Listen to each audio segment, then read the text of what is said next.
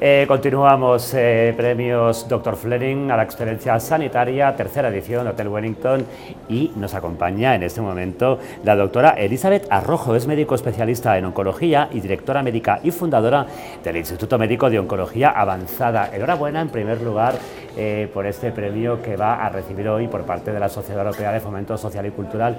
Me gustaría que le hiciera en primer lugar una valoración de lo que supone para usted este acto.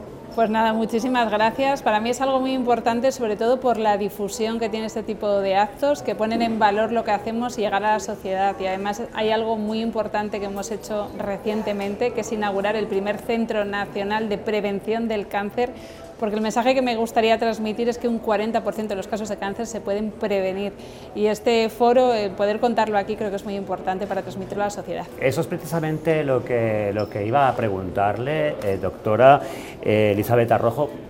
No sé si somos lo suficientemente conscientes en nuestra sociedad de la importancia del cáncer tanto en positivo como en negativo, es decir, no solamente del peligro de la enfermedad, de cómo se puede prevenir, sino también de los avances que se están produciendo. ¿no?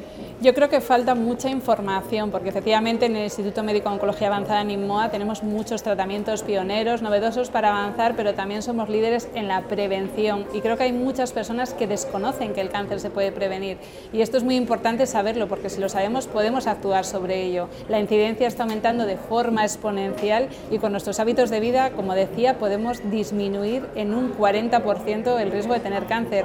Va a tener cáncer uno de cada dos hombres y una de cada tres mujeres. Estos datos son abrumadores y hay que ponerle freno. ¿En qué le ha cambiado la vida tener un contacto tan directo y tan íntimo con personas que en algún momento han padecido cáncer. No sé si le ha llenado de desesperanza o de todo lo contrario, ha sido una experiencia estimulante.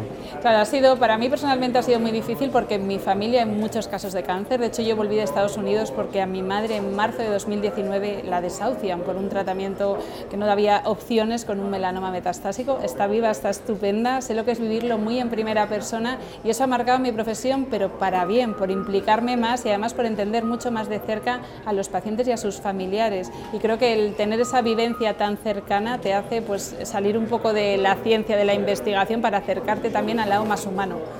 Doctora Elizabeth Arrojo, enhorabuena, muchísimas gracias por su labor. Páselo muy bien esta noche en nuestra compañía y esperamos verla muy pronto y saber muchas más veces de usted y de sus éxitos.